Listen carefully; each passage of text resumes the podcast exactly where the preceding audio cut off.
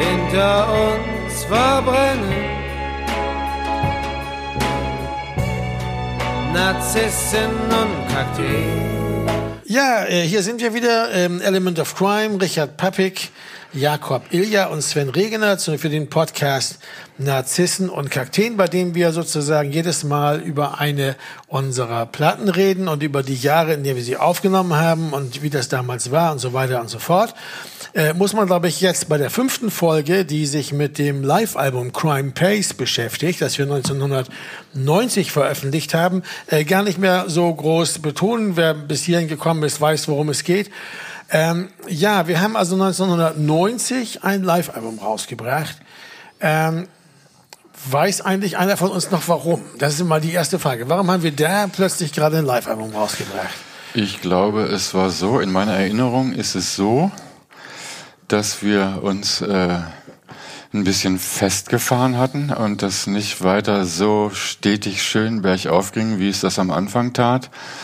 Und dann waren wir am Überlegen, wie wir der Plattenfirma eine gute Möglichkeit für eine billige Platte geben konnten, um dann anschließend auf eine andere Sprache umzusatteln, was dann, was ja über die Jahre immer wieder mal angefragt worden war, glaube ich, von Tim Renner, was er gerne gehabt hätte. Und ähm, wir haben gesagt. Aber wussten wir das schon?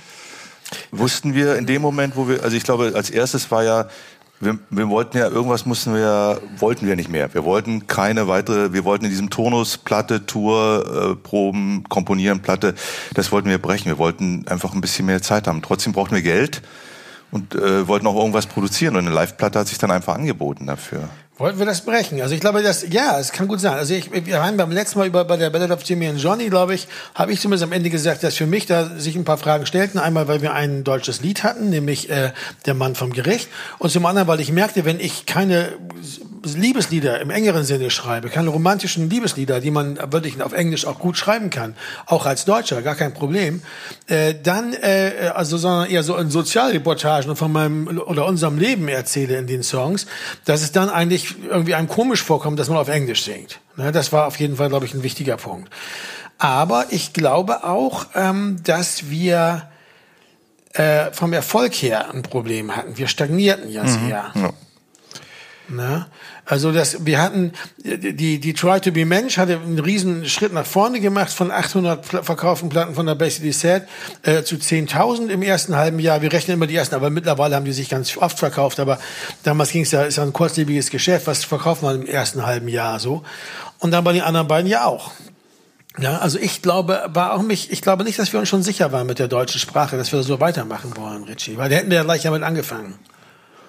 Nee, Aber ja nicht erst nicht so ein Live-Album machen müssen, oder? Nee, ich glaube auch, dass wir uns noch nicht sicher waren. Also äh, äh, beim äh, Recherchieren, was äh, eigentlich los war in dieser Zeit, also Ende 89, äh, 90, äh, 91, habe ich nochmal festgestellt, dass wir eigentlich unglaublich viel Sachen gemacht haben, nur keine reguläre Platte aufgenommen. Ich ja. glaube, das war eine unglaublich aktive Zeit. Ja, Wahnsinn, ja. Äh, das ging nämlich einmal damit los. Ich habe versucht, es chronologisch auf Reihe zu bekommen. Das geht alles tipsy-topsy um, umeinander und drunter und drüber bei mir im Kopf. Und ich habe ein bisschen hinterher recherchiert. Und äh, das ist wirklich schwierig. Also ich weiß zum Beispiel, was ich gar nicht ganz, nicht ganz vergessen hatte. Wir hatten die Ballad of Jimmy and Johnny ja im, im, im, im März, April 89 aufgenommen, ja. Und und waren dann aber, aber rauskamen tat die erst im August 89. Also ziemlich spät in dem Jahr. Wir müssten dann irgendwie eine Tournee gemacht haben. Wann wir die gemacht haben, weiß ich nicht mehr ich, genau. Weil ich sehe hier, also ich habe auch noch mal recherchiert, weil es auch, äh, weil ich gemerkt habe, es sind so viele Sachen, dass ich die nicht geordnet kriege. Und wir haben, wenn ich mich nicht täusche, das Kurt Weil Festival im September 89 gemacht. Das war im September 1989. Also wann haben wir denn dann die Tour gemacht für Jimmy und Johnny? Ich glaube, die war später. Ich glaube, die war im Oktober, oder? Richard? Ich denke, dass es bei der bei der Tour von der Jimmy und Johnny kam die Anfrage für dieses Kurt Weil für dieses für dieses Festival. Aber dann hätten wir und das. Wir haben dann äh, euphorisiert und leicht angetrunken gesagt, klar, machen wir und so weiter. Kann ich sagen sein. Kann nicht sein. Wir haben ja Ende, Ende bei der Tour Surveillance of Jimmy and Johnny, die kam ja erst Ende August raus und im September war schon das Festival. Stimmt. Das, ich meine, dass wir im Februar, das habe ich auch noch rausgefunden, im Februar 89, da hat mir jemand nämlich eine Aufnahme, eine Bootleg-Aufnahme von geschickt. Im Februar 89 haben wir in Genf das erste Mal gespielt, im Palladium. Ja.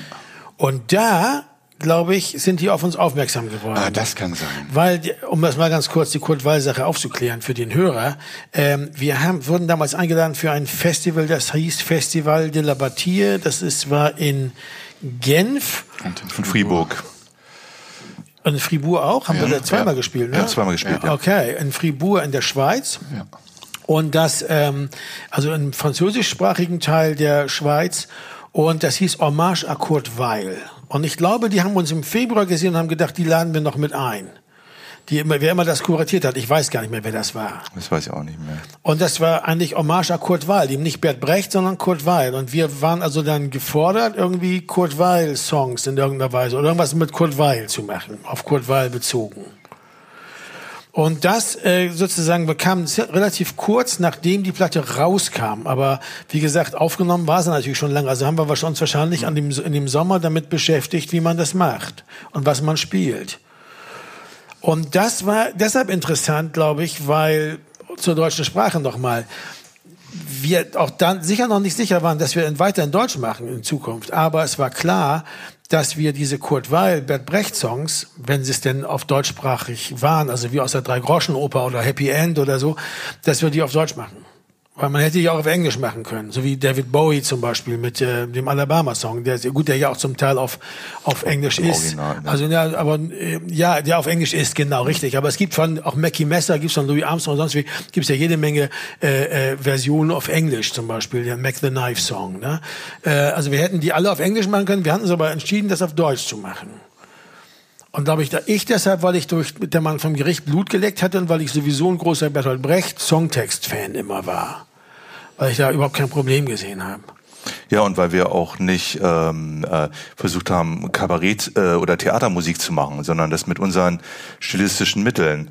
Äh, und das äh, war ja ein, ein Teil auch, ähm, sagen wir mal, der, ähm, äh, der Herausforderung, aber auch des Spaßes an dem Ganzen, dass es halt nicht klang wie in einer Theateraufführung, sondern diesen Rock'n'Roll-Charme hatte und wir festgestellt haben, ah, das funktioniert ganz gut. Aber ja, es hat uns nicht angesprungen. Es funktionierte zuerst überhaupt nicht gut, erinnere ich mich. Am Anfang waren wir ganz schön verzweifelt sogar schon fast, weil wir, weil, weil es teilweise gruselig klang, wie, was weiß ich, Pudis, die äh, sonst wie. Und wir haben dann äh, noch einen Punkt gesucht, wo wir den Stil irgendwie nochmal brechen und das eben nicht wie eine Rock'n'Roll-Band spielen, sondern ich habe dann, was weiß ich, die großen Q-Tips in die Hand genommen und du hast nur auf einer Seite gespielt oder so. Also ich erinnere mich an, äh, an Schwierigkeiten, die wir anfangs Ja, das war bei den Songs. Stücken, die so die, also ähm, äh, Mackie Messer, so die die Klassiker. Ne? Ich glaube, das haben wir komplett dekonstruiert. Da ist ja kaum noch was geblieben. Also Dem haben wir einiges kein- angetan, dem Lied. Ja, ja, aber, ne? aber, aber, zum Beispiel das Lied von der Unzulänglichkeit menschlichen Strebens ist eigentlich ähm, könnte man hätte man auf der zweiten Platte von der Musik her so verorten können. Ja, ne? das- ist vor allen Dingen sogar sehr ähnlich wie bei Battle of Jimmy and Johnny, äh, Don't You Ever Come Back, weil das Zum mit dieser Beispiel, ja. runtergestimmten E-Seite ist, äh, äh, wo man dann dieses D-Dur so zu tief und diesen, diesen, diese Art Bo Diddley, lang, aber einen sehr langsamen, so einen Zeitlupe Bo Diddley-Rhythmus spielt und dazu das dann singt. Aber ich glaube ja, dass das Entscheidende war, äh, da hast du nicht ganz unrecht. Ich, ähm, es klang nach, es müffelte nach Prog-Rock, wenn wir die, wenn man, wenn man diese Kurt Weil-Sachen mit ihrer Harmonik und so, mit diesen, mit diesem Instrumentarium spielte. Das war ja ein großes Problem. Ich wusste ja auch, ich hatte mich ja als, in meinem Studium und so viel mit Kurt Weil beschäftigt, ich wusste ja, dass ihm auch ganz wichtig war, wie das instrumentiert war. War eigentlich nie gedacht dafür, dass das irgendwelche Rocker irgendwann mal runterschrubbeln, sondern es war eigentlich gedacht, dass wir genau so, wie das gemachte, genau so instrumentiert sein soll. Vor allen Dingen, dass die Rocker da, äh, äh, die Hälfte der Akkorde weglassen. Ja, bei das, manchen Stücken. Ne? das ist ja noch gut. Das ist ja noch, wenn man die dann wenigstens weglässt. Aber wenn man mit der Gitarre brav, so wie auf, von der Musikschule äh, oder so, äh, die das alles dann spielt, dann klingt das ja noch, also noch mehr nach Prog-Rock und oder, wo du sagst, Pudis oder so auch. Also anspruchsvolle Rockmusik, wo es ja dann ganz aufhört. Das meinte ich, als ich Pudis sagte, genau, anspruchsvolle Rockmusik. Äh, jetzt äh, haben wir mal die Pudis raus hier. Ja, Das P, das P-Wort wollen wir gar nicht hören. Aber ähm, äh, das war, also ich hatte, das, ich hatte jedenfalls das Problem auch, Jakob. Also es, bei manchen Liedern ging das, also weil das, das Lied von der Unzulänglichkeit menschlichen Strebens hat auch ganz simple Akkorde. Wir sind ja die zwei, drei Akkorde-Band immer gewesen und sind wir eigentlich heute noch. Von der ganzen Idee her. Also war das Problem ist ja plötzlich diese ganzen Akkordwechsel und so, was machen wir jetzt? Kommt ja auch viel vom Jazz her bei, bei Kurt Weil. Das ist also auch diese ganze Harmonik. Und man im Grunde genommen das auf seinen, seinen Kern so reduziert hat. Und das ging auch nur bei wenigen Stücken. Es gab viele Stücke, die wir nicht gespielt haben, die wir gern gespielt hätten. Und ich weiß, dass es am Ende die magische Zahl sieben war. Und die Frage ist, welche hatten wir? Äh, Ruf aus der. Ruf aus der Gruft, da haben wir ein Instrumental. Instrum- Instrumental draus gemacht. Klingt ein bisschen wie im Shawarma-Imbiss, die Musik ist geil. Das ist irgendwie noch auf, so der B, auf der B-Seite von Satellite Town drauf gewesen. Ich weiß gar nicht, ob es im Stream ist, müsste man mal gucken, aber es wäre echt geil. Ja. Dann hatten wir Surabaya Johnny. ja, Lied von der Unzulänglichkeit des Menschen, Menschlichen Strebens, genau. Mickey Messer, Mackie Messer, den September-Song. September Was ja ein Song, englisches Lied ist, also was ja also in seiner amerikanischen Zeit für den für ein Musical geschrieben hat. Jetzt wieder die Seeräuber Jenny. Die Seeräuber Jenny und das, das Lied vom Brandweinhändler. Hinter Gläsern Ja. an dem Schanktisch mit den schweren Liedern, Jo. Lippen violett und so weiter. Geil. Opener im Ja. Cartier Latin Konzert. Ja, genau. Das haben wir dann auch ein paar. Ja, wir, haben, wir konnten die alle auch ganz gut live spielen. Es war nicht schlecht. Also es war echt okay. Also die sieben waren okay. Und den Rest hatten wir, glaube ich, mit eigenen Songs aufgefüllt. Ne? Sowas wie Battle of Jimmy and Johnny und so Sachen, die eigentlich, wo man zeigte, wo man selber eigentlich so Bezüge hatte. vom klar. Balladesk Ja. ja. den Bezug hatte. Das war eigentlich auch ein guter Ansatz. Ja. Das war ein ganz wichtiges Festival für uns, glaube ich. Also für mich war das wichtig, weil ich da nochmal richtig, also die Entscheidung dann auch richtig fand, dass ich eben so, ähm, dass ich eben äh, das auf Deutsch sang. Und dann haben wir noch andere Musiker kennengelernt. Genau, für dich war es ja auch wichtig, weil du die Soldatin Connu kennengelernt hast. Ja, du hast dich mit Ja. den Young Gods hab die- angefreundet. Genau, und ähm, äh, das sind auch Verbindungen ge äh, gewesen, die dann auch über lange, lange Zeit äh, bestanden haben. Ja, bei mir bis heute. Also das sind Freunde da gewesen. Ich habe mit denen dann mehrere Platten, für die mehrere Platten als Produzent produziert. Und äh, wir haben mit denen, ich habe mit denen zusammen Songs geschrieben. Ich, manche von denen sind auch bei den Elements wieder reingekommen. Da ging einiges. Ne? Und bei dir, bei dir mit den Young Gods, also mit dem, mit dem ähm, ähm, Alain. Alain, das war ja auch ein dickes Ding. Ne? Genau, lange Freundschaft und äh, hat sich oft gesehen und ähm, ja, also das war. Ähm, äh, ich habe auch noch mal recherchiert. Wir haben tatsächlich, äh, wir haben ja im November, Dezember nach äh, 89 nach der äh, dem Konzert ne, auf dem Waldfestival dann äh, eine Single rausgebracht. A-Seite Satellite Town, B-Seite Lied von der Unzulänglichkeit menschlichen Strebens. Und beim letzten Podcast hast du ja noch gesagt Trickstudio, ähm, äh, Ende äh, 89 äh, Maueröffnung. Und dann habe ich noch mal ein bisschen tiefer geguckt und habe gesehen, wir haben auch noch eine 12 Inch gemacht und da war dann noch auf der B-Seite auch noch das äh, Ruf aus der Gruft. Genau, Ruf aus der Gruft. Äh, ich habe hier auch noch die 12 Inch. Ich, ich weiß, wie gesagt, ich weiß nicht, ob es im Stream ist, aber das ist wirklich eine tolle Version. Ja? aber was ich mich gefragt habe, ist, war das dann die Single-Veröffentlichung zur Platte? Nee, die, äh, das, die, äh, um auf die Battle of Jimmy and Johnny noch kurz, der, der erste Single, das war schon eine, Nachveröffentlichung. Die erste Single war ähm, Battle of Jimmy and Johnny, Okay. das Lied.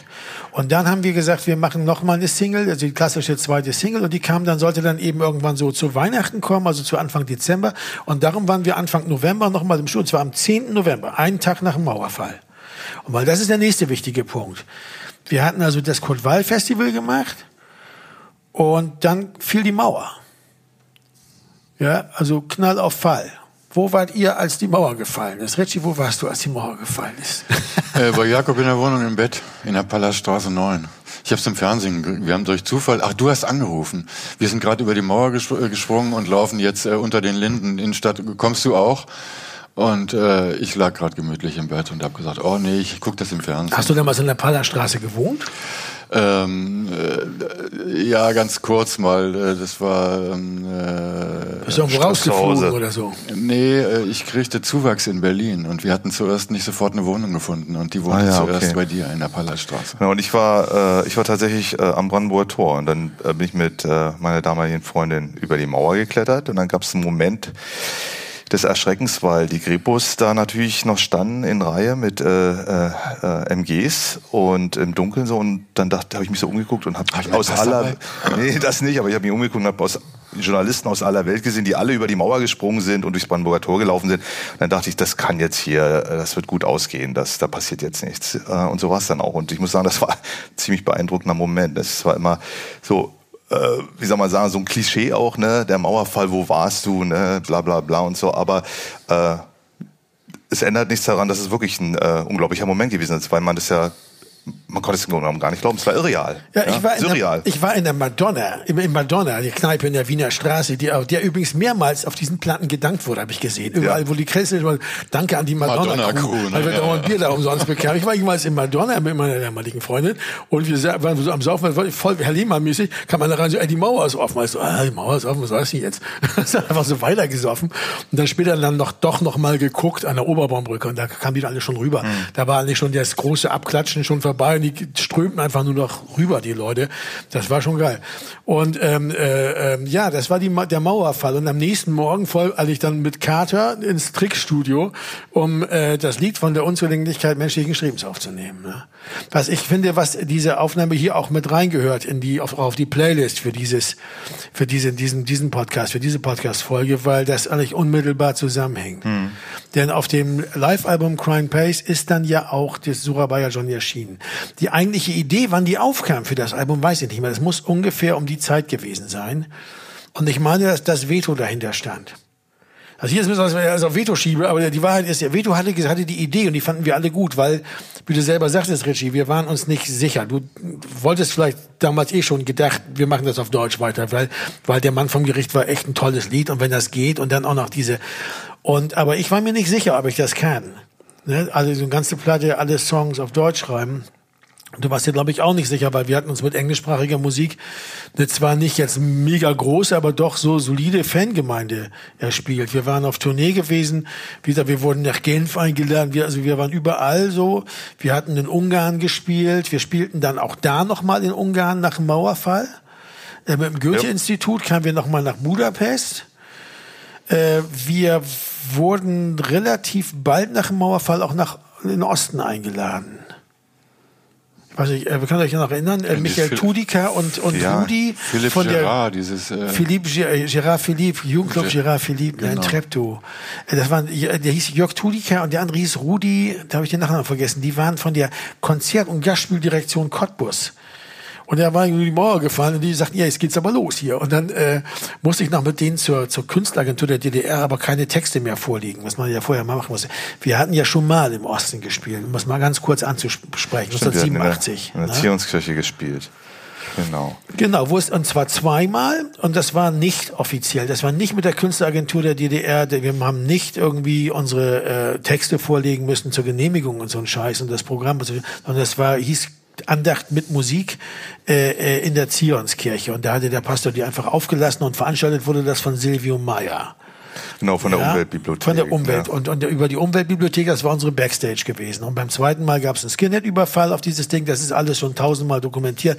Da brauchen wir nicht drauf einzugehen. Aber wir waren eine Größe im Osten und man kannte uns. Also einmal Genau, das hatte sich natürlich rumgesprochen nach dem Konzert. Also das äh, ähm, äh, äh, so äh, unglücklich wie dieser, dieser Überfall war, so so sehr war das halt auch äh, ein Ereignis, was die Runde gemacht hat und damit war verbunden natürlich auch die Bands, die da gespielt haben. Ja, im Westen komischerweise nicht. Nee, Da zum haben wir- Glück nicht, weil haben- sonst ja. wäre man so ein Aushängeschild gewesen für keine Ahnung, der freiheitliche Gedanke, der da zündet im Ohr, der ganze Naja, Quatsch. na, ne? aber, eher, Also- das, nee, aber eher das Erstaunen, dass es eben so eine große rechtsradikale Szene im DDR Ostberlin, also im Sozialismus gab. Das war ja, Ja, das, war der große das hat man Schock schon, zu, also das hat man ja schon, ne? also das gab's schon, da gab's schon Nachrichten drüber, weil es war das der erste Prozess überhaupt gegen Neonazis äh, Ja, ja. in der DDR. Aber äh, wir waren da draußen und haben auch keinen Wert darauf gelegt in irgendeiner Ja, wir, Form. wir wollten nicht als Experten, ne? Die vor Ja. allem, weil wir gar nichts richtig mitbekommen haben. Wir waren ja nur Zaungäste von diesem ganzen, ganzen Scheiß. Aber das war ja da schon so, dass bei den zwei Konzerten, das erste waren 200 Leute und beim zweiten war die Kirche so überfüllt, dass man heute noch froh sein kann, dass da keiner draufgegangen ist bei diesem Überfall, weil da waren, glaube ich, 1200 Leute oder so, die hingen im Kreuz und auf der Kanzel und dass da nichts runtergekommen ist. Es war irre. Und äh, das heißt, dass also schon das erste Konzert ohne diesen ganzen Skinhead-Überfall, Klimbim, äh, war schon eins, was uns so riesen Ruf im Osten irgendwie so verschaffte. Ganz abgesehen davon, dass natürlich auch Kassetten kursierten, das haben wir dann auch mitbekommen, oder eben im SFB, das ja auch gespielt wurde, die Musik von uns. Ich glaube auch einen gewissen Status hatte die Band schon vorher. Also man fand, äh, es gab schon Kreise äh, in Ostberlin, die die Band gut fanden. Wahrscheinlich durch, durch durchs Radio, SFB oder was du sagst. Ja. Und und äh, Naja, vor allem, es war auch so, dass wir dann später feststellten, dass wir auch kein Ost-West-Gefälle hatten. Viele Westbands, also gerade diese Hamburger Bands dann später und so, da kommen wir vielleicht in den 90ern, wenn wir in, richtig in den 90ern landen, nochmal zu, gab es so ein Ost-West-Gefälle. Dass man also, was weiß ich, in Hamburg oder in Stuttgart deutlich mehr Zuschauer hatte als zum Beispiel in Dresden oder in Leipzig oder so. Nee, das das war bei uns nicht so. Und es war auch bei diesem ersten Konzert äh, äh, im Philippe de Gerard auch schon zu merken. Ja, war gut Jugendclub. Gerard Philippe in Treptow, ja. direkt hinter, direkt hinter, sozusagen am Ende vom, vom Görlitzer Bahnhofpark, wenn man da sozusagen weiterging über so eine Brücke, kann man, Si- Sind wir durch die Quietschetür an der Mauer gegangen, eine quietschende Eisentür, das war absolut Ja, ja. surreal. Da war noch nicht richtig aufgemacht, ne? So diese, der, am Ende der, am Ende der Schlesischen Straße. Und, und plötzlich war das eine andere Welt. Das haben wir auch nicht vergessen. Ich weiß nicht, man hat es in dem Moment erstmal nicht so gemerkt, glaube ich. Erst im Nachhinein, wenn ich heute darüber nachdenke, habe ich das Gefühl, dass, dass was, was das für ein Bruch gewesen ist. Also zum Beispiel die, Potz, die, die Schlesische Straße, wo, die, wo das Tritonus Tonstudio ist, in dem wir ja eine sehr lange gemeinsame Geschichte damals schon hatten.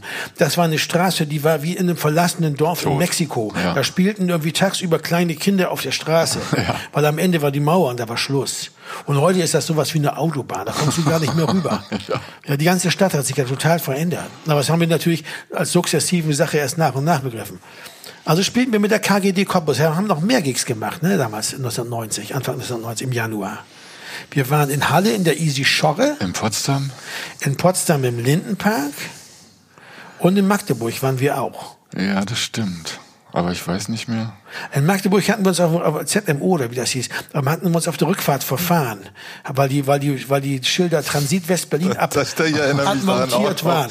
Stimmt. Und, dann diese, und dann war das so, dann war man eigentlich relativ sicher, dass es hier lang geht. Und das wurde dann wirklich dann lang. sind wir über Das ist Spandau. Stunden hat das dann Über- gedauert, bis wir in der Stadt wieder Über waren. Spandau reingefahren. Das war Aber äh, später hat man dann auch festgestellt, dass das fast allen so ging. Weil die Schilder, wie du gerade sagtest, äh, die waren entweder nicht mehr da oder die verwiesen auf andere Strecken. Und, äh, äh, und selbst also Leuten, Berliner, die diese Strecke x-mal gefahren sind, ist das immer wieder passiert. Ja, ganz abgesehen von Leuten aus Westdeutschland, die natürlich, die haben ewig gebraucht, Ja, ja, bis sie in Berlin waren. Ja. Das war schon, war schon stark, weil, ähm, aber ähm, das war also plötzlich so eine neue Welt. Also man musste dann auch nicht mehr, aber das war nicht der entscheidende Punkt. Wir wurden dann ja später oft gefragt, wir haben also gerne erstmal, wir haben dann gesagt, wir machen aber jetzt erstmal ein Live-Album. Also sozusagen, ich, weil wie gesagt, ich heute, von heute aus gesehen ist dieses Jahr so verdichtet gewesen, so 89, 90, so eine verdichtete Zeit, wo so viel passierte, ja. Ich hätte auch gar nicht gesehen, dass wir uns da einfach hinsetzen und einfach so in Ruhe Songs schreiben wie immer. Weißt du? Das war einmal mal so aufgewühlt, ne? Und dann gehen wir aber auf diese, diese Live-Album-Tour. Genau, die war im Februar, Februar, März. Februar, März neun, äh, 1990, genau. Und sechs Monate später kam das erst raus. Das kam erst im, im, im August 1990 raus, das Album. Genau, und äh, ich weiß nicht, es war ja dann doch relativ Aufwand. Es war eine Tour, wo wir ähm, äh, äh, also auch die Mikrofi äh, Mikrofonierung, wir haben die gesplittet, wir haben weiteres, wir mussten ja ein Pult mitnehmen für die Aufnahmen, wir mussten ein Aufnahmegerät mitnehmen. Ähm, äh, wir haben äh, Dave mitgenommen, damit er die Sachen aufnimmt. Also es war ähm, relativ aufwendig, ne? Soundcheck, all diese Sachen, es war immer alles gleich doppelt dreifach, ja. Ja, ja, das war das Interessante. Also der, der Dave hat ja ähm, hatte eine 16-Spur-Maschine, hatten wir dabei. Also das ganze Ding musste auf 16 Spuren. Äh, mehr ging nicht. Und äh, es gab damals noch keine, es gab sicher auch digitale Aufnahmegeräte, aber die waren unfassbar teuer und nirgendwo zu finden. Also das gab es damals in dem Sinne so noch nicht, nicht für solche Zwecke. Also kein Mehrspurverfahren. Also klar, Stereo DAT gab's, ne? Glaube ich Ja schon. gut, aber dann musst das- du halt gleich runtermischen und das war's. ja, dann, genau. Ne? Und aber äh, für unsere Zwecke ging eigentlich nur Band. Ne? Und Dave hat es eigentlich ganz ähnlich gemacht, wie, wie er jetzt neulich bei der, bei der, bei der letzten Live-Platte, bei der, bei der Live im Tempodrom ja auch. Also er hat äh, die Sachen aufgenommen und auch das, den Raum aufgenommen, ist ja klar. So dass man also den Raum dazu mischen kann und dass man auch beim Mischen guckt, dass man ungefähr denselben Sound hat, wie er in dem Raum auch war. Das ist, glaube ich, das Wichtigste. Ne? Äh, Also zwei Spuren waren für den Raum reserviert und dann haben, waren wir halt zu viert unterwegs. Wir haben halt zu viert gespielt. Und Dave saß immer hinten im Kabuff, das waren ja so kleine, so relativ kleine Venues, da gab es immer so eine Mini-Backstage, da saß Dave immer in irgendwelchen Kabuffen mit, an diesem kleinen Mischpult und mischte das so, dass es eben vom Pegel her vernünftig auf die Bandmaschine kam. Ne? Ja, ich schätze mal, dass er ziemlich gelitten hat, weil wir teilweise ja nicht so gut gespielt haben. Und ich erinnere mich an einen Moment, wo er auf die Bühne kam, zwischen zwei Stücken, und irgendwie nur kurz sagen wollte, super, äh, stimmt kurz nach. und gab gleich einen Anpfiff von Veto. Die anderen waren, glaube ich, auch nicht so begeistert davon. Wir haben einfach, also ich glaube, wir haben nicht ganz verstanden. Wir, wir dachten, hey, der, das ist unsere Performance hier, ne? Äh, was will der denn? Und äh, äh, was er wollte, das haben wir dann gesehen, als wir die äh, ich weiß nicht, wie viele Aufnahmen da, 20, 25, 20. Wir hatten 40 Tapes. Wir die pro, dann sortiert wir hatten, haben. Wir hatten pro Gig äh, zwei so Tapes, das waren Halbzoll-Tapes, weil das war eine Halbzoll 16-Spurmaschine. Und auf jedem Tape waren irgendwie, weil es mit 15 Ips gelaufen ist, waren glaube ich 45 ja. Minuten drauf. Also dann hatten wir so 40 Tapes, die mussten wir dann durchhören. Ja, aber äh, ich glaube, dass der, nein, ja, ich glaube, Jakob, wir waren nicht schlecht, wir waren gut auf der Tournee. Wir waren auch nicht so verstimmt und selbst wenn es mal verstimmt ist, finde ich das bei der Art von Musik, wie wir da gespielt haben und wie, wie wir auch gespielt haben, auch nicht so schlimm. Und das größte Problem war, dass wir keinen Backliner mitgenommen hatten. Wir hatten einen Lichtmann dabei, wir hatten einen Monitormixer dabei, wir hatten einen Front-of-House-Mixer dabei und wir hatten aber keinen Backliner dabei. Günni Schwob war aber eingetragen, auch als Backliner. Also der musste hier und da, glaube ich. Der ja, war damals so ein bisschen Best Boy. Günther Schwob kann aber nur ins, ins Spiel, wenn wir eine Seite zerrissen haben. Was mir vor allem dauernd passiert ist. Ich habe dauernd Seiten zerrissen damals. Und klar, bei den Gitarren ist es ja so, wenn eine Seite zerreißt, dann verbiegt sich der Hals. Dann ist der Druck, der, der Zug auf dem Hals anders. Die Gesamtstimmung. Und das gesamte, die gesamte Stimmung geht zu Schanden. Bei den einen Gitarren mehr, bei den anderen weniger, aber grundsätzlich immer. Ne? Und deshalb war das eigentlich, sind deshalb schon wegen meiner zerrissenen Seiten viele Aufnahmen einfach nichts geworden. Ja, also beim Durchhören, ich erinnere mich, ich habe relativ viel gehört und ich erinnere mich auch nochmal daran, dass es oft so war, du hörst, ich hab, hörst vier, fünf Takte und denkst, ah, oh, wird langsam Voll der schneller. totaler Schnitzer oder nee, das, also wenn es gleich schon so anfängt.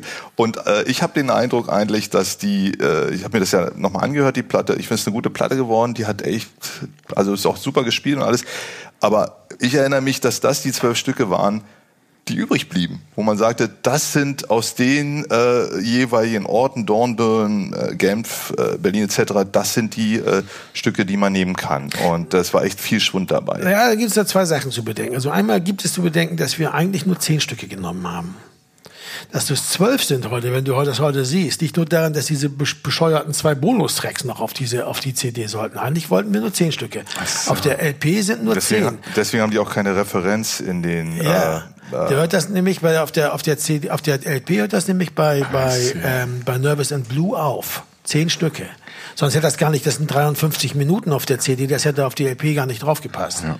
Ja, und ähm, ich finde auch, dass dieses, dass die die die Songs so, also die das, als Album ist das runder, wenn das bei Nervous and Blue aufhört. Ich habe, ich muss generell sagen, dass die ganze Idee dieser Bonustracks, ja, die man machte, um die CD im Verkauf nach vorne zu bringen, die nämlich auch 1989 immer noch relativ schleppend verlief, also so bei 15 Prozent Marktanteil waren die da vielleicht. Das hat sich dann in ein zwei Jahren total gedreht. Aber da waren sie noch gerade so ziemlich unterrepräsentiert, dass man das also machte.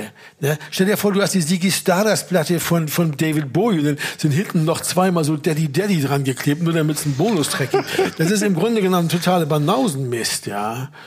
Und da hat sich, hier zeigt sich das ein bisschen, weil ich, das sind zwar gute Aufnahmen da hinten noch, das ist, glaube ich, Satellite Town und 405, und 405 ja. sind gute Aufnahmen, aber die so, so da gar nicht reinpassen. Wenn man sie woanders vielleicht hingebracht hätte, das sind schon gute Aufnahmen. Aber da sieht man mal, also das, das, wir brauchten eigentlich nur zehn. Wir hatten eigentlich auch nur mit zehn gerechnet. Aber ja, das ist die Frage. Ist die, ist, die, ist die Auswahl nur aus der Not geboren oder wollten wir diese zehn, zehn Songs machen? Weil wir haben ja durchaus ein, ein Programm gespielt, was aus allen Langspielplatten Songs dabei hatte. Und wir wollten, glaube ich, auch von jeder LP so ein bisschen wie so bei so einer Best-of-Geschichte äh, was dabei haben. Also von der ersten ist auf jeden Fall Moonlight dabei. Ne? Ja, aus der Not geboren würde ich jetzt nicht so sagen. Das klingt ein bisschen hart, äh, weil, äh, äh, wie du sagst, also so schlecht waren wir auch damals schon nicht. Nein. Aber es war halt anstrengend, diese ganzen Tapes durchzuhören und, und zu so herauszufinden, ist diese Version jetzt besser als diese oder warum ist es so? Also, das war halt, also ich Ja, weiß, und dann gibt es so Fehler, die man, die live überhaupt nicht auffallen, die aber bei einer, bei einer Platte total nerven. Ne? Ja. Hm also Beispiel. Trompetenfehler zum Beispiel. Also ich habe äh, viel getrunken damals, aber das ist für Trompetespielen nicht, nicht optimal. Äh, dann, dann durchaus auch mal verblasen. Das macht live eigentlich gar nichts, ja, in so einem Club und so. Das ist wurscht. Nee, weil es ja nur ein Moment ist, der sofort ja, wieder weg ist. eben, und das kannst Weiter du dann, Aber wenn du das immer wieder hören kannst auf so einer denkst, oh. Dasselbe betrifft Soli zum Beispiel ja. von dir, ne, wo das dann nicht Ich erinnere mich so. an eins in Innsbruck, wo dir zwei Seiten gleichzeitig ja, vor Das Beste war doch, das war, ähm, äh, was war das? Äh, Something, Something was, was wrong. Und das ist ja die Stelle, wo ich mit, äh, glaube ich, noch auf eine Seite fünfter Bund und die andere Leerseite und die klingen dann beide gleich irgendwie. Ne? Das ist ein so ein Klang. Und ich fange so an und dann reißt eine Seite und ich denke, naja, da komme ich jetzt noch so halbwegs mit durch, aber ich spüre schon, wie das alles so, hm. Und dann reißt die zweite Seite, und ich denke, jetzt ist vorbei, jetzt kannst du noch so Krach machen. Und dann wusste ich aber, jetzt kommt gleich die letzte Strophe. Nee. Der, also das wird ganz schrecklich klingen und so war es dann auch. Es klang ganz schrecklich und ich habe dann irgendwie versucht eigentlich nicht zu spielen und Sven sang dann drüber. Ich weiß nicht, es war also es war wirklich äh, es war beschämend, muss ich echt Also, sagen. ja, es hat mir so also- leid, dass es so verhunzt war da am Ende. Zwei Seiten, ja. Also wer immer auf diese Weise, wie wir das gemacht haben, weil wir haben hinterher, das muss man auch mal sagen, das ist auch eine Frage der Ehre, nichts gepflegt. Wir haben nicht gesagt, naja Nee. gut, da hast du dich verspielt, dann lassen Sie die Trompete nochmal aufnehmen oder lassen Sie die Gitarre löschen oder was. Das haben wir nicht gemacht. Und das haben wir auch bei der Live in Tempodrom nicht gemacht und das ist richtig, weil dann geht nämlich der Zauber verloren. Es gibt jede Menge Live-Platten, muss ich mal so sagen, um die auch Kollegenschelte ruhig mal zu betreiben, die echt geleckt klingen. Du weißt ganz genau, das ist echt viel geschummelt. Das ist also ein bisschen so, wie der Wein wurde nicht im Weinberg, sondern im Keller gemacht. Die Weißt so meisten bisschen- Live-Platten klingen wie Studioplatten heute. ja, das ist eben. halt so. Und das, das Interessante aber hier ist, ja, wenn wir das nachher mal durchgehen, wird man feststellen, dass das auch sehr viel wie die Studioplatten klingt, weil wir nämlich letztendlich, also zumindest bei den Songs, wir haben letztendlich dann doch Songs genommen, die wir nicht so dekonstruiert hatten bei der Ballad of Jimmy and Johnny oder so. Weißt du, die wir eigentlich so mit den Mitteln live relativ stark, also dadurch, dass wir eine Band waren, die live die Sachen im Studio auch eingespielt hat, war das gar nicht so anders. Ja, aber ich glaube, Ja. das ist es, was ich meinte mit der Auswahl. Dass es also nicht nur die Fehler waren oder so oder Verstimmung oder ähm, so, sondern äh, auch der Umstand, dass man merkte, diese Stücke sind überzeugend. Und äh, äh, als ich mir das gestern nochmal angehört habe, habe ich gemerkt, hab, ja, da, das ist eigentlich wie, das ist wie so raue, sehr raue Version von äh, den Studioaufnahmen. Aber es passt und sitzt alles, weil man eigentlich genau weiß, was man macht und weil man das Stück auch in so einer Form arrangiert, gespielt hat, dass es live funktioniert. Und es ist ja letztendlich auch etwas, was wir später ähm, ja auch mal gemerkt haben. Es gibt Stücke, die im Studio gut funktionieren. Ne? Also A Ship is Passing war letzte Mal, äh, vorletzte Mal ein, äh, ein Thema. Und dann äh, merkt man, man geht auf die Bühne, spielt es zwei, dreimal, merkt, ja, also das, Das- ja, da genau. fügt sich das nicht in der Form. Und diese Auswahl hier von Stücken, die funktionieren alle. Ja, aber ja. gibt es aber auch ein paar Stücke. Und da frage ich mich selber, ich weiß es nämlich nicht mehr. Es gibt ein paar Stücke, die müssen funktioniert haben, weil das waren unsere, unsere die beliebtesten Stücke, auch die wir immer gespielt haben, sowas wie Don't You Smile zum Beispiel, die nicht auf dieser Platte gelandet sind. War das jetzt, weil wir das Stück in dem Moment so ein bisschen outdated gehalten haben oder gedacht haben, na ja, das passt nicht so gut zu den anderen? Oder war das, weil wir so schlechte Versionen gemacht haben? Ich glaube nämlich, dass Dave auch einmal mir ganz große Vorwürfe machte, dass wir bestimmte Songs so langsam spielen, so viel langsamer als auf der Platte wogegen ich mich gewehrt habe. Da habe ich gesagt, das finde ich jetzt, ich habe mich, ich war auch einer, nicht nur nicht nur Veto, auch ich habe richtig stunk gemacht, als er da wegen der wegen der Gitarrenstimmung auf die Bühne kam, weil ist ja nicht so, dass wir das nicht gehört hätten. Also ist aber das Problem so, was soll ich denn machen? Soll ich jetzt hier drei Minuten lang vor den Leuten meine Gitarre stimmen? Wir hatten ja nicht mal Stimmgeräte dafür.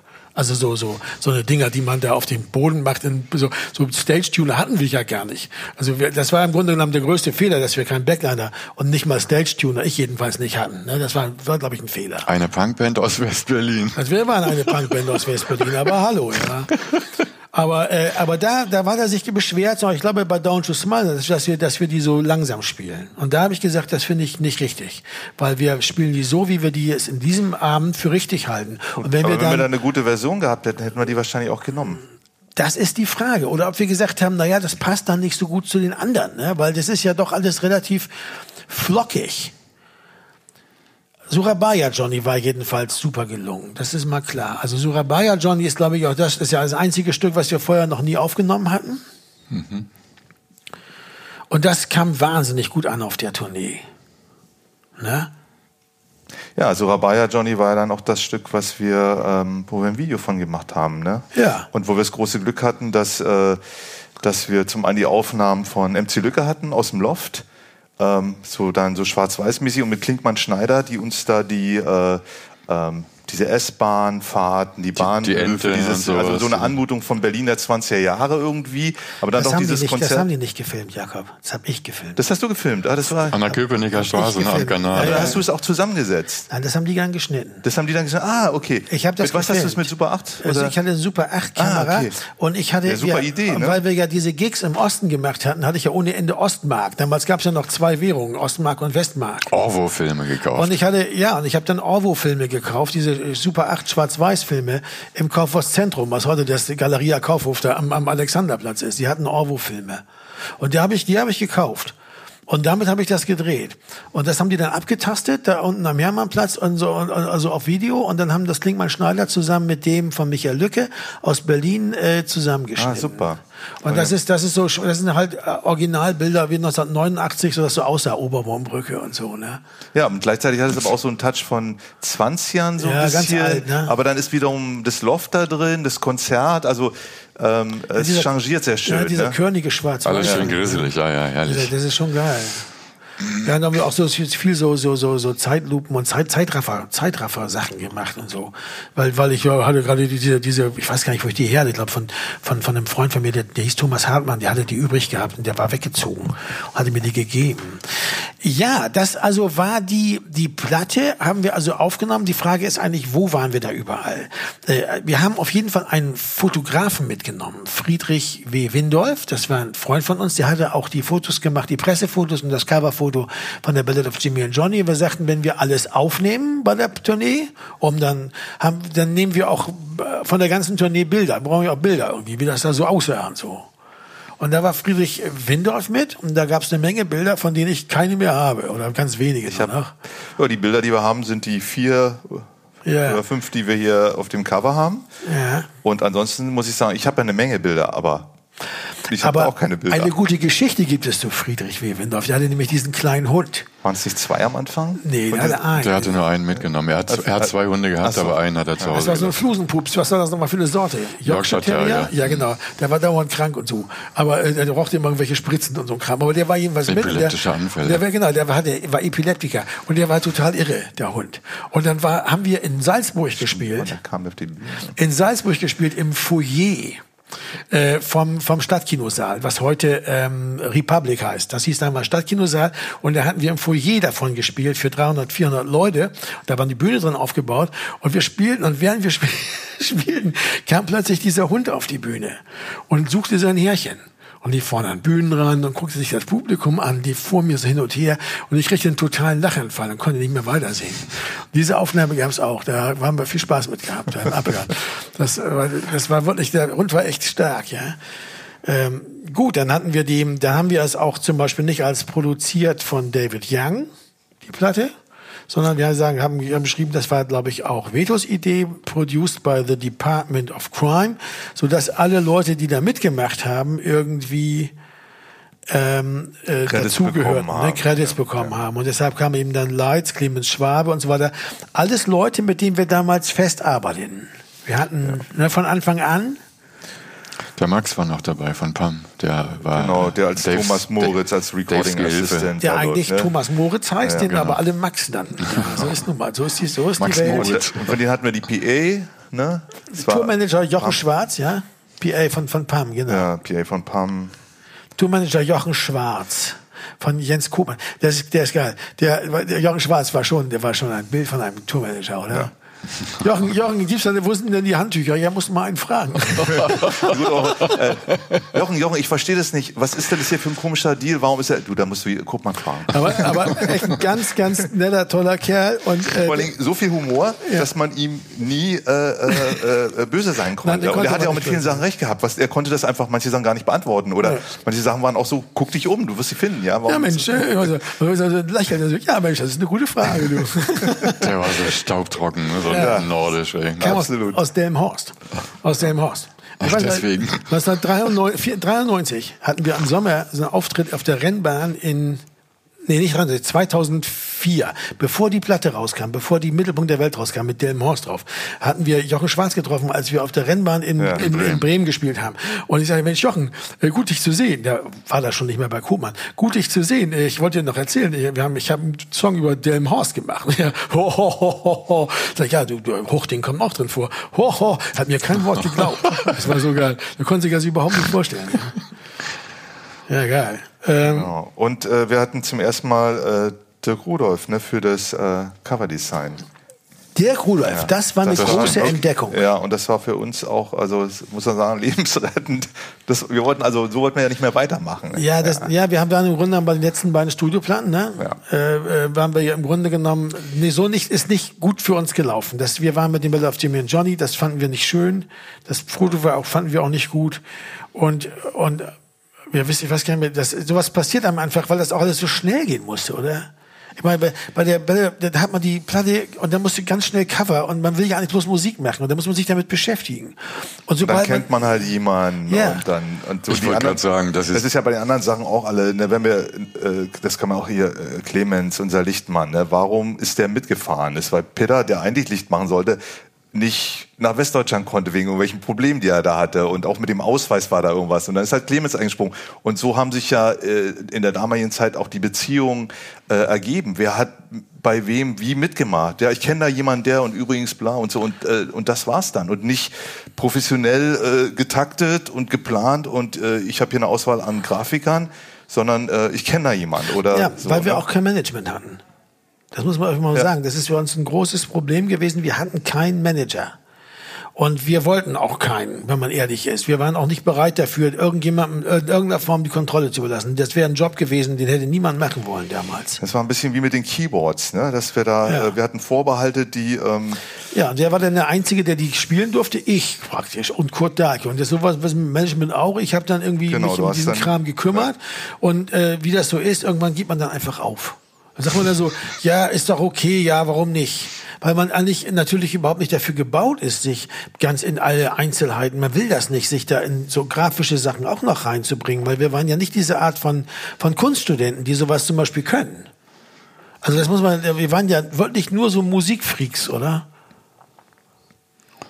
Deswegen waren ja diese Fotos wie auf der zweiten, das war dann noch einfach, ne? Das war ein Glücksfall. Foto, ja. Das zweite Cover war einfach ein Glücksfall. Auch diese, dass ich zufällig bei Ruben Hanne dann dieses äh, äh, Search of the Young Soul Rebel einfach kopiert, das war ja nicht schlecht. Das Nee, ist ein geiles das, Cover. das erste Cover, also das Originalcover, erste. Also ich meine, wer das da draußen noch hat, ne, ist schon was wert in der Form, weil gibt's ja nur diese 800 Auflage. Danach hat man geguckt, dass man das auch anders gestaltet. Ne? ja, ja, gut. Wobei ich heute denke, das war vielleicht ein Fehler. Vielleicht hätte man diese, das, das da Design von der sollen, ersten ne? doch lassen sollen, ne? von Frank Fenstermacher. Das war schon irgendwie geil. Aber ähm, ja, das war im, im Grunde genommen, äh, äh, Dirk Rudolph war der erste, erste, den haben wir kennengelernt, glaube ich, über Rufmusik. Über der, Rufmusik, der ja. saß in Bochum zusammen äh, bei, bei Rufmusik. Er machte für die viel und ist danach eine ganz große Nummer geworden. Genau, ich habe jetzt eben auch nochmal geguckt, das lag ja auch daran, dass wir, ähm, äh, äh, wir hatten mittlerweile für die, die Stücke hier, hatten wir drei oder vier Verlage, die die Rechte an Und einer von denen war tatsächlich Ruf. Ne? Ja, die Christine Meierling kam ins, ins Studio in Hamburg, als wir damals die Battle of Jimmy and Johnny mischten und sagte, sie findet das scheiße, dass nicht mehr für uns getan wird. Sie hätte jetzt die Musik sich mal richtig mit beschäftigt, kann ja wohl nicht angehen. Sie würde gern das verlegen. Und äh, da sind wir ja sowieso mit Warner Chappell zugange gewesen. Äh, und dann hat sie gesagt, ich will jetzt hier Co-Verlegerin sein, weil dann tut mal überhaupt jemand was da für die. Die hat im Grunde genommen auch so ein bisschen schon gemanagt. Und sie hat uns auch den Dirk empfohlen damals. Und das war eine gute Wahl, Das weil das ist ein gute Wahl, schönes, ja. das ist ein schönes Cover und der hat auch noch dann die damals hinter Mond gemacht. Alles, was er gemacht hat. Und ist der hat die weißes Papier gemacht und Die auch die, die schönen Rosen hat er auch gemacht. Und das sind eigentlich, äh, äh, und an am Sonntag im April hat er auch gemacht. Und das sind eigentlich alles prima Sehr Cover. geschmackvoll, ja, ja. Kann man echt nicht, kann man nichts gegen sagen, ja.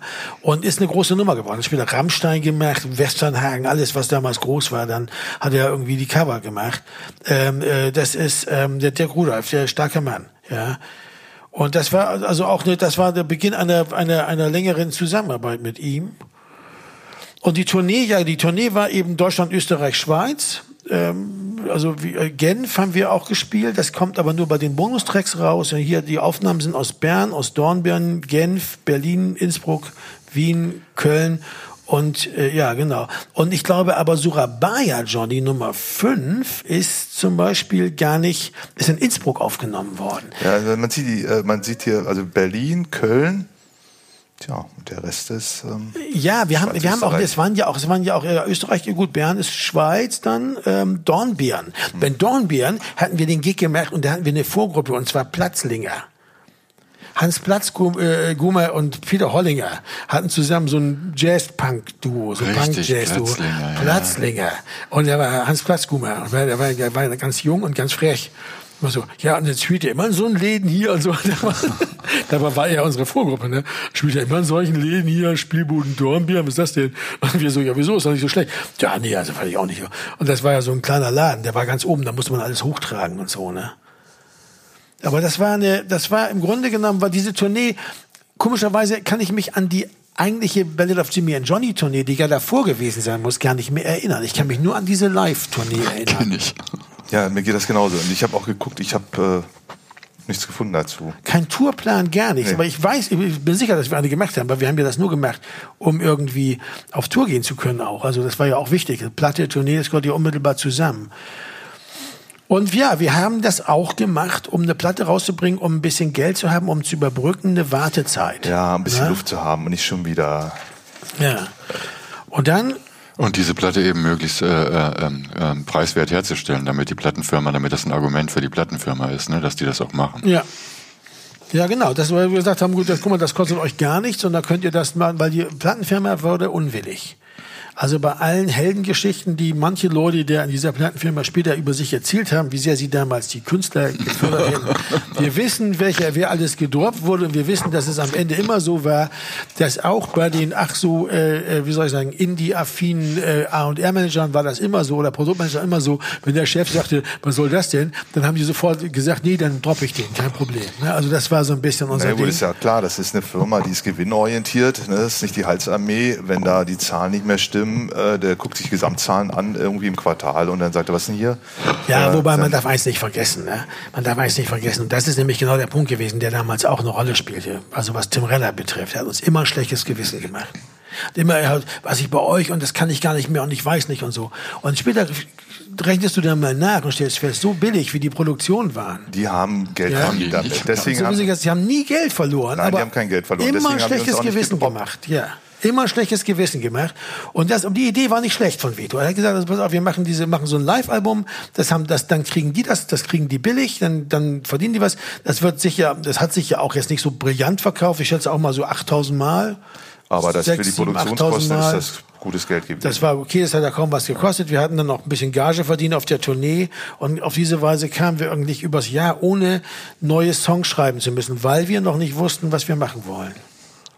Wir haben aber im gleichen Jahr auch noch mal äh, ein paar Konzerte gespielt, nämlich im August und im September. Wir waren auf der Popcom in Köln, Hamburg in der Markthalle, in der Batsch Cup, München im Nachtwerk, in Ulm auf so einem Festival und in Mainz, glaube ich, auf dem Open Ohr Festival. Haben Auf wir da Ivan haben wir da Ivan getroffen? Das glaube ich auch. Und wir haben, da haben wir auch Peter Schmidt wieder getroffen. Der war da Ja, auch, auch aufgetaucht. Der, unser erster Agent bei der, bei der Ja. Try to be Mensch damals. Der war gerade aus Zypern wieder da oder so. Der hat, uns- hat uns gefahren. Der hat uns in so so einem Bus gefahren, weiß ich noch. Ja, und äh, das stimmt. Wir, hatten, wir waren eigentlich schon gefragt. Also es war nicht so, dass wir jetzt abgehängt waren. Aber es gab auch Leute, die sagten, naja, diese Band ist, also, die, also die sich dann so raus, naja, die sind auch keine Neuigkeit mehr, diese Band und so. Die, Das stimmt. Ein bisschen Äh, ich hab- abgefragt. Also es gab beide, beide Elemente. Aber Ja, ich habe gleichzeitig nochmal so Kritiken gelesen, auch, auch aus der Zeit, und da hieß es so, die haben ihren Zenit überschritten, jetzt haben sie so eine Live-Platte gemacht, äh, da, da merkt man, das wiederholt sich jetzt, da kommt eigentlich nichts mehr. Und so, tschüss. ne? Was eigentlich ein super Moment ist, um dann doch nochmal was zu machen. Ja, aber das Interessante ist schon, dass wir natürlich auf eine interessante Weise, wenn man, heute weiß man ja, dass wir danach die erste deutschsprachige Platte gemacht haben, dass wir in gewisser Hinsicht mit dieser Platte auf die englische Phase so einen Deckel drauf gemacht haben. Absolut. Und auf die 80er Jahre auch. Also wir haben einfach nochmal dokumentiert, ja, einfach nochmal dokumentiert, wie wir eigentlich so, ähm, wie wir eigentlich so ähm, Musik gemacht haben, wie wir damals gespielt haben, wie das klang. Ja, und wir haben dieser Übergang auch zum Deutschen. Also wenn man, wir haben ja noch mal die, wir haben ja die Ballad of Jimmy und Johnny, die äh, Quatsch, die ähm, äh, Sohabaya Johnny ist ja als wohl als Promo-Vinyl-Single veröffentlicht worden. Und B-Seite war As Long as I Love You äh, live. Das heißt, wir haben äh, äh, zwei Singles rausgebracht, eine davon eine 12-Inch, die jeweils auf der einen Seite ein englischsprachiges Stück hatte und auf der B-Seite ein Stück von äh, Brecht Weil oder nur Weil, also instrumental halt. Und äh, äh, das war mir auch war mir vorher gar nicht so klar. Ich wusste immer, was die Bedeutung war von diesem Festival und alles. Aber dass wir auch Platten also rausgebracht haben, die das schon dokumentieren, aber nicht eigenes Material, sondern das Material von, von Brecht und Weiß. und da so, eine, so ein, sich erproben im Grunde genommen. Ja, geht das so ein, zusammen ja, so ein, so ein, Platte, ja, genau, ne? so ein, so ein, so ein Schwebezustand, ne, in dem man war. Das war, das war wirklich toll. Also ein Schwebezug, was, was Leni die Doppelherrschaft nennt. Was, also wo sozusagen das, das nennt man bei so einer Revolution, wo das eine ist noch nicht richtig an der Macht und das andere ist noch nicht richtig weg. So, so ist es hier auch bei diesen, bei dieser Te diesen Text- und Songschreibegeschichten. Gleichzeitig auch das Rantasten an die Möglichkeiten, wie man, wie man so eine Songs schreibt. Wie Genau, die, dann haben wir die- Melodien, wie geht das? Ne? Dann haben wir die, wir haben die äh, Sachen aus, äh, die Brecht-Weil-Sachen haben wir alle integriert ins Programm. Ne? Haben die, was wir vorhin auch schon sagtest hatten, haben immer, Ja. äh, äh, manche Sachen sind ja lange auch geblieben, also diese- bis ja. Surabaya Johnny bis heute, ist ein Stück, was wir bis heute spielen. Ähm, sind sogar, wann waren wir jetzt nochmal bei dem Brecht-Festival? Wann war es vor drei Jahren, vier Jahren? Sind ja irgendwann nochmal zurückgekommen, als wir in äh, Augsburg gespielt haben. Stimmt, in Augsburg Ja, das haben wir nochmal Brecht- gespielt, da haben wir nochmal, wir, Brecht-Festival. Ja, ja, wir, haben die nochmal ausgegraben sogar. Also wir sind irgendwie auch immer wieder darauf zurückgekommen. Ähm, ja, aber das ist eine eigenartige Zeit gewesen. Ne? Also ganz, wir haben sehr, sehr viele Sachen gemacht, wir haben ganz viel gespielt und wir haben uns letztendlich äh, doch ausprobiert auf ganz vielen Ebenen.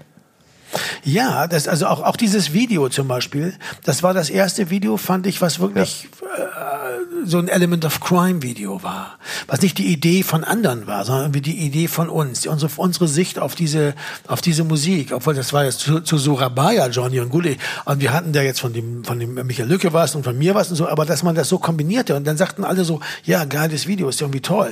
Weil das hatte was sehr Artifizielles. Es wurde nicht geschauspielert in dem Video, was ich sehr wichtig finde. Also Element of Crime und Schauspielern, nee. Also wir wollten nie Kurzfilme drehen. Wir wollten nie unsere Filme, unsere, unsere, unsere Songs verfilmen, oder? Das haben wir aber vorher immer gemacht, ne? weil wir es auch nicht besser, es war auch etwas, was wir nicht so wirklich wussten oder besser wussten. Ne? Ja. Und letztendlich äh, der, der Umstand und äh, ich wusste das gar nicht, aber äh, der Umstand, dass du das gefilmt hast, war im Grunde genommen der Schritt ähm, raus aus diesem, stellt euch mal dahin, Tür auf, Tür zu, links rein, rechts raus. Äh, Das war im Grunde genommen beendet damit. Ja, was, was äh, ja, ja, was, was, es kam, es gab noch mal so, so, so schluckaufartig kam das später noch mal wieder. Da kommen wir ja später zu. Bei die schönen Stimmt, Rosen bei die und so. schönen Rosen. Aber, aber, äh, das, Aber bei der ähm, damals hinter Mond haben wir das zum Beispiel wesentlich cleverer und schöner gemacht. Angelehnt letztendlich in der Ästhetik. Ja, genau, daran, dass man, ne? dass man, äh, wenn, wenn man, wenn man überhaupt drin vorkommt, dann als das machen, was wir eben tun, nämlich Musik und nicht zu versuchen, einen, Film, einen Kurzfilm zu drehen, was am extremsten gemacht wurde bei dem Lied The Ballad of Jimmy and Johnny. Ja, richtig, Da mit gibt es Maske ein, und allem. Da gibt ne? mit Maske und allem, ich auch noch vom Grading her sehr bunt. Ich habe da so ganz rote Lippen, rauche eine Zigarre, habe einen Zylinder auf und einen Leierkasten. Also ich habe mich ähm, äh, äh, da, da nicht sehr, das, die, die Idee war natürlich ehrenhaft und warum soll man das nicht machen? Das wurde uns ja vorher auch gesagt, dass man das so machen will. Aber äh, mir hat's äh, tatsächlich, ich habe dann gedacht, nee, das wird bei uns niemals der Weg sein. Ja, ich war eben aber auch, ich weiß nicht, wie es euch geht, ich bin, was Musikvideos betrifft, bin ich nicht sehr geflasht. Ich habe Musikvideos immer eigentlich im Kern insgeheim für ein Irrtum gehalten. Das war, das war das große Ding der 80er und dann vor allem der 90er Jahre, wo das dann richtig explodierte mit den Musikvideos. Ne, Ja, wegen der. Formate im, im, in der Glotze und so, ne, MTV und Viva Ja, die Verbeut, wurde ja übermenschliche Bedeutung, kriegte das ja plötzlich, das Musikvideo. Das war ja wichtiger als alles andere, ja. Ja, weil da das Publikum saß, ne? Ähm, die Einschaltquoten, ne? Leute wollten das gucken und so. Also ich mochte wie, äh, Musikvideos, aber ähm, ich muss ganz ehrlich sagen, für uns, ich war froh, dass wir irgendwann eine Form gefunden haben, die ähm, die es für alle einfacher macht, wo man sich nicht so wahnsinnig anstrengen muss und äh, die Anstrengung nicht mal belohnt wird, weil man sich das am Schluss anguckt und sagt, Mann, ich sehe doch, wie anstrengend das ist. Ja. Naja, mein, mein, mein, mein größtes Problem war immer, dass man mit Musikvideos den Leuten natürlich die Bilder, die bei ihnen selber im Kopf entstehen, beim Kaputt Hören eines macht. Liedes kaputt machen. Man macht sie kaputt. Ich habe Lieder gehabt, die mochte ich eigentlich gern, dann habe ich das Video gesehen, dann mochte ich die nicht mehr, weil ich die Bilder so doof fand, die haben mir nicht gefallen und dann ist das ganze Lied kaputt. Und vor allem habe ich mir das ganz anders vorgestellt. Warum soll ich, warum, warum soll ich mir das angucken? Ja, also dass, dass man im Grunde genommen dem eigenen Produkt als Musiker und als Musikindustrie auch nicht mehr vertraut, sondern bloß weil es marketingmäßig funktioniert, ja, plötzlich umschwenkt und dadurch natürlich auch das ganze Albumgeschäft auch sich verändert. Letztendlich geht es dann darum, nicht mehr darum, wie ist das ganze Album, wie, ist, wie hängt das zusammen, kaufe ich mir so ein Album? Nein, es geht um diesen einen Track und der hat dieses flashy Video und das läuft dann bei, aber das kam später eigentlich. Viva, ne, weißt du, Viva und MTV kam eigentlich in ihrer richtigen Bedeutung erst später. Genau. Aber das, das war auch schon eine Übergangszeit. Also wo wir dann aber gleichzeitig eigentlich hier auf dem richtigen Weg waren, wie ich fand, aber das den später auch gern mal wieder verlassen haben, also mit was Videos betrifft. Das war so eine, so eine ganz irre Zeit. Ja. Also wenn wir im August ähm, äh, 90 äh, nach der Veröffentlichung von Crime Pace diese Konzerte noch gespielt haben, die Popcom und äh, die Batschka Up und in Mainz und so weiter und äh, im Frühjahr 91 schon mit den Aufnahmen begonnen haben, zu damals Hintermond, dann müssen wir in der Zeit im Grunde genommen auch schon komponiert haben. Wir müssen ja schon im, im Übungsraum ja. gesessen haben, in der Forster Straße und äh, ja, aber das war so, als wir anfingen im Studio mit der für die damals Hintermond, das kann ich jetzt schon mal sagen, hatten wir noch kaum, hatte ich noch kaum Texte hatten wir nach, da hatten wir von irgendwie, hatten, hatte ich irgendwie nur von vier oder fünf Liedern Texte und die habe ich alle in dem ersten, Erinnere mich, dass du ersten, zwar im zweiten und dritten Monat des Jahres ehrlich erst angefangen zu schreiben. Wir hatten musikalische Ideen ohne Ende, aber die Texte habe ich erst da angefangen zu machen. Und das war, weil, weil, weil ich, äh, das gab es ganz große, aber da kommen wir beim nächsten Mal, bei der, bei der damals ja. der Mond dazu. Wichtig aber hier ist noch eins, wir hatten eine Einladung nach Israel. Wir hatten eine Einladung nach Israel zu spielen von zwei Privatleuten, die das unbedingt machen wollten und wo das, wo das Goethe-Institut Israel auf keinen Fall Geld geben wollte, dass wir da hinkommen. Da war nämlich, kündigte sich gerade, ich weiß nicht mehr genau wann, der, wann, wann äh, Kuwait besetzt wurde durch den Irak. Da kündigte sich der erste Irakkrieg an. Und das Ultimatum an Saddam Hussein damals durch die äh, US-Regierung und durch die UN äh, oder durch die Koalition gegen ihn war, lief ab am 15.01.1991. Ja, und für den 15.01.1991 waren wir eigentlich gebucht für ein Konzert in Tel Aviv. Und ein paar Wochen vorher rief der Laurent mich an, irgendwie äh, zwei, drei Wochen vorher, und sagte, du, ey, äh, bei aller Liebe, da ist was dazwischen wir werden andere, wir werden an dem Tag andere Sorgen haben. Ähm, äh, äh, wir werden das verschieben müssen. Und so ist das dann in das Jahr ein, weiter in das Jahr 91 verschoben worden, nämlich auf die Zeit nach der Aufnahme von der damals Mond. Aber der Kontakt war, war im Sommer 1990 zustande gekommen. Auch das fällt in diese Zeit. Mhm. Extrem aktive Zeit, was ja. wir alles gemacht haben da, das ist Wahnsinn. Wahnsinnig viel gemacht, wenig rausgebracht. Also wenn man sich überlegt. Also das, wie gesagt, die, diese Platte, wenn ich noch eins sagen darf, zu, was mir auffällt, was meine Performance betrifft dieser Platte, hier sieht man ein bisschen, dass ich live noch mal mehr als auf Platte damals ohnehin schon so agiert habe also im Singen wahnsinnig viel gedeutet habe. Also das ist sozusagen so so so so ähm, ähm, Overacting, sagt der äh, Engländer dazu. Äh, ob es over ist, weiß ich nicht. Das ist ein Stilmittel. Und ich habe damals noch, also ein bisschen wie wie wie Kung Fu, äh, ähm, äh, wie in den Kung Fu Filmen manchmal geschauspielert wird, ja. Also so, ne? also ähm, äh, diese Art von von das aber viel. von Acting äh, hatte ich da so ein bisschen äh, am Start äh, und das hört man hier ein bisschen. Und ich glaube, manche Songs, manche Versionen haben wir auch deshalb nicht genommen, weil mir das da schon zu viel wurde. Gut, ich habe da ein bisschen auch gemerkt, dass es vielleicht nicht so gut tut, wenn man immer das so überausdeutet, weißt du, so, so, so sendungsbewusst. Aber äh, Sven, äh, besser beim Hören muss ich sagen, das, was du gerade beschrieben hast, gilt eigentlich für alle Instrumente, weil äh, es musste immer 110 Prozent sein. Ja, ja, genau. Die Gitarre musste immer Vollgas sein. Sie konnte, also selbst wenn dann das Solo vorbei war, dann kam die Strophe, dann musste mit einer Attitüde gespielt werden, die die ganze Zeit sagt, hier, ja, ich genau. bin da. Die Snare, die musste richtig, wenn die nicht richtig. Aber so ist ein schöner, voller Sound entstanden, den immer nur vier Leute gemacht haben. Also ich war total überrascht, als ich die Platte nochmal durchgehört habe gestern, wie kompakt und wie dick und wie klasse das irgendwie Das stimmt, ist. das ist auch völlig in Ordnung. Da gibt es auch nichts zu mehr. Nichts, nichtsdestotrotz merkt man halt so, äh, so, so eine, und mal positiv zu sagen, so eine Selbstbehauptung auch. Ne? Ja. Dass man sagt, hier stehe ich nun, ich mache das jetzt, ich gebe alles äh, und äh, so klingt das. Ne? Aber äh, sagen wir mal,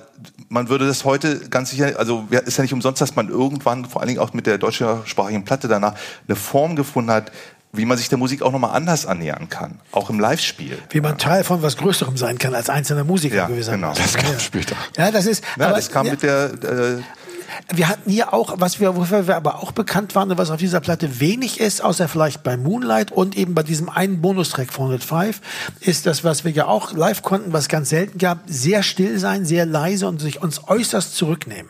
Dabei auch trotzdem, wie du sagst, Jakob, jeder versucht so präsent wie möglich zu sein, aber trotzdem, äh, um überhaupt auch, es kam ja oft auch, weil ich drum gebeten hatte, weil ich als Sänger manchmal auch gar nicht durchdrang oder so mit den Monitoren, die wir hatten, so, dass man sich so wahnsinnig zurücknimmt, unglaublich leise wird. Don't You Smile war so ein Lied zum Beispiel und das ist nicht auf der Platte. Ich frage mich immer noch, ob es nicht vielleicht deshalb war, weil wir das so sehr gemacht haben auch so langsam. Wir haben das ja viel langsamer als auf der Platte gespielt live damals. Das weiß ich noch. So viel langsamer. Äh, das, da kam Dave damals zu mir und sagte, das sollte nicht mal so langsam spielen, so, dass wir das deshalb nicht raufgenommen haben. Das finde ich ein bisschen schade, weil ich glaube, das hätte ich ganz gern mal dokumentiert, wie wir manchmal auch so live gespielt haben, dass man immer dachte, jeden Moment bricht das zusammen. So wie so ein, wie so ein Fahrrad, was so langsam fährt, das gleich fällt's um, gleich fällt's um. Ja, macht schon Schlangenlinien und so. Ja, also das, so, so, das hatten wir auch und das fehlt hier ein bisschen. Aber du hast recht, als Live-Platte, als Platte zum Durchhören ist das natürlich brillant, weil das dieses Dance-Ding hat mit vier Leuten, ohne dass du das Gefühl hast, die schlagen sich, die, die schlagen sich gegenseitig tot. Da sieht man auch mal, wie gut die Arrangements eigentlich mhm, waren. Genau. Trotz, obwohl ja. wir so eine Dödel waren, die ihre, die keinen Backliner hatten und bestimmte Gitarren und durch dieses harte Spielen zum Beispiel auch eben dauernd Seiten zerrissen. Ne? Das ist, das ist schon, das, und, und, und, beim Moonlight merkt man dann, was auch noch geht. Also dieses total zurückgenommene, ne? wo es dann laut und leise wird. Das haben wir eigentlich auch ganz schön gemacht. Und bei Surabaya, Johnny, durch das Arrangement. Ne? Dadurch, dass du eben diese mit den Q-Tips, wie das äh, der Jirka von Les Soldats Connu immer nannte, also mit diesen großen Puscheln da, diese Toms spielst und so. Ne? Und Jakob nur diese ein, einstimmige. Gitarrensache, was, was, was eben auch so eine, so eine, so eine Sache ist, die wir genuin wirklich für unsere Zwecke entwickelt haben was ich muss immer mal sagen, also wenn man auf der auf, auf der Spur, dem, dem, dem eigenen Stil auf der Spur ist, wie der entstanden ist, das war glaube ich ein ganz wichtiges Element, ja.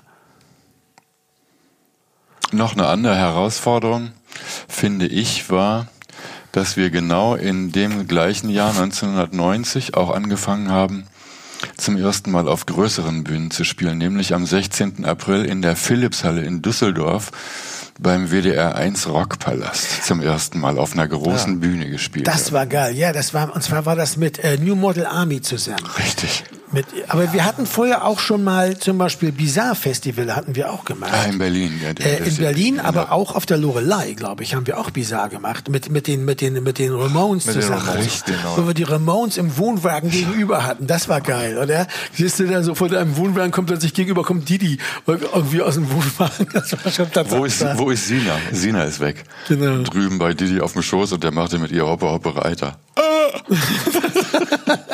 ja, ein Kind, das äh, alle Popstars kennengelernt hat. Ja. das war schon stark. Also das, das, äh, aber das stimmt ja. Das, die, wir hatten große, wir fingen an, auch so rumgereicht zu werden. Also wir gingen auf Festivals, also Open Ohr Mainz zum Beispiel durch ein sehr renommiertes Festival, so ein traditionelles. Und eigentlich lief die Sache gut. Es war nicht so, dass wir hätten sagen müssen, wir müssen jetzt für unsere, unseren Ruhm oder so das mit den deutschsprachigen Platten machen, damit wir, oder, oder damit wir nicht eingehen, sondern man hätte es auch weitertreiben können. So wie es ja andere Bands, I'm Walking on the Water, Poems for Lila, Leute, die ich manchmal so nenne, weil mir die gerade einfallen, das einfach auch weitergemacht haben und auch durchaus mit Erfolg, ja. Klar, die äh, gab es ja in der Zeit auch alle noch, Jeremy Days ja. und so. Man wird auch sehen, wenn wir beim nächsten Mal dann über die damals in der Mond sprechen, dass bloß weil wir das auf Deutsch gemacht haben, es noch lange nicht durch die Decke ging. Ne? So war es ja auch nicht. Das hat ja auch seine Zeit gebraucht. Aber dazu dann ein andermal. Hat jemand noch was, fällt jemand noch was ein? Madonna ist genannt worden, mehrere Male. Was glaube ich ganz gut war, war, dass wir, ähm, dass wir das im Februar aufgenommen haben und im August rausgebracht haben. Dadurch war der ganze Sommer irgendwie so frei und man hatte auch das Frühjahr und man hatte schon mal neue Songideen und so. Und man hat eben auch diesen ganzen anderen Kram gemacht und so. Das war glaube ich eine gute Sache. Ist eben in den Osten gefahren, hat da gespielt und so, also alle möglichen Konzerte und und und das war dadurch auch, also vom Timing her, die ganze Idee war gut. Die Idee von Veto war gut, dass wir das gemacht haben. Das, das würde, ich würde es heute vermissen, wenn wir es nicht gemacht hätten. Ja, überhaupt auch die ganze Bandbreite mit diesem Festival de la Bâtie und diesem Dings hier und da. Also äh, die, äh, die Bandbreite hat sich enorm äh, vergrößert. Wir waren wahnsinnig aktiv und haben angefangen, auch gleichzeitig auf diesen größeren Bühnen zu spielen. Es war was los. Auch wenn wir manchmal das Gefühl hatten, äh, es ja. läuft sich gerade irgendwie tot. Aber äh, das Interessante ist ja, dass im Rückblick man äh, immer den Eindruck hat, das hat sich alles natürlich gefügt. Also die ganzen Zutaten, ja. dass wir solche Singles rausgebracht, dass wir da eingeladen worden sind. ähm, dass wir eine Live-Platte gemacht haben. Äh, im, in der, Im Moment selber ist es natürlich komplett anders. Da sagt man, oh, ich habe nicht schon wieder jetzt komponiert, komm, lass einfach live. Da gibt auch ein bisschen Geld. Wir spielen ein bisschen mehr, komm, ja. das ist Billard, das geht auch irgendwie. Guck mal, wir haben hier eine Einladung, ja, machen wir, komm, mal gucken, wie das geht. Also äh, das sind ja alles so auch Ad-Hoc-Entscheidungen. Man nimmt, was so kommt. Ne? Und dann guckt man zurück und denkt so, ja, aber da hat sich's doch entschieden. Da ist das alles Absolut. so wie geplant im Grunde genommen. Da war ja. nichts geplant. Ja. Sachen haben sie einfach ergeben. Ja. Ja. ja. das war, das war entschieden hat sich nämlich eigentlich nichts. Ne? Also äh, was was aber dann tatsächlich passierte, war auch wegen des nicht so äh, prickelnden jetzt äh, Erfolgs dieser Platte, äh, der aber auch nicht schlecht war oder so, äh, war es aber so, dass das eben dann doch auch von der Plattenfirma der Druck größer wurde. Und das, was wir sowieso wollten, halb zog sie ihn, halb sank er hin, ja, was wir sowieso wollten, wahrscheinlich insgeheim, da hast du nämlich, Richard, ganz recht. Weil wir wussten, dass das anliegt irgendwie, äh, das Ding, die nächste Platte auf Deutsch zu machen, wurde uns erleichtert, die Entscheidung, indem der äh, Typ von der Plattenfirma sagte, na ja, ähm, äh, äh, wenn ihr noch eine Platte machen wollt, solltet ihr die mal lieber auf Deutsch machen. Der Typ war Tim Renner, ne? Ja, genau. Der immer so, der immer, ja, der dann immer so, also dann so, auch schon so seine Idee, aber stimmt natürlich nicht. Also die Idee war natürlich von uns, aber der sagte dann so, ja, dann, dann ist, dann, sonst machen wir das sowieso nicht mehr und so, was ja auch irgendwie so eine, so eine blöde Nummer ist, ja. Aber das, aber im Grunde genommen waren wir uns damals einig und das fand ich auch gut. Also hätte auch anders kommen können. Hätte auch sagen können, nee, nee, jetzt haben wir gerade angefangen, euch hier aufzubauen und ihr dreht jetzt plötzlich äh, um 90 Grad den Kurs äh, bei. Das geht nicht. Äh, sondern der war da sehr für aufgeschlossen, der kam sowieso sowieso aus der Ecke, der kam ja aus der ganzen Andreas Dorau-Ecke und so weiter und war sowieso eigentlich auf deutschsprachige Musik gut zu sprechen. Hatte zwar seine größten Erfolge mit den Jeremy Days und so gemacht, aber die war ja auf Englisch, äh, die es auch noch gab, die auch da, damals noch ja, ja, schwer aktiv waren genau. und so. Äh, ähm, äh, und insofern war er dann, ähm, also hatte da ein offenes äh, Bewusstsein für, das fand ich auch gut. Ja, das war auch, die Zusammenarbeit fing dann auch langsam an, also, also Veto hatte sich auch langsam mit ihm irgendwie besser verstanden, glaube ich. Also auch über diese Aktion. Und äh, wir, wir taumelten da so ein neues Jahrzehnt rein, mal sehen, was kommt. Ja. Okay. Gut.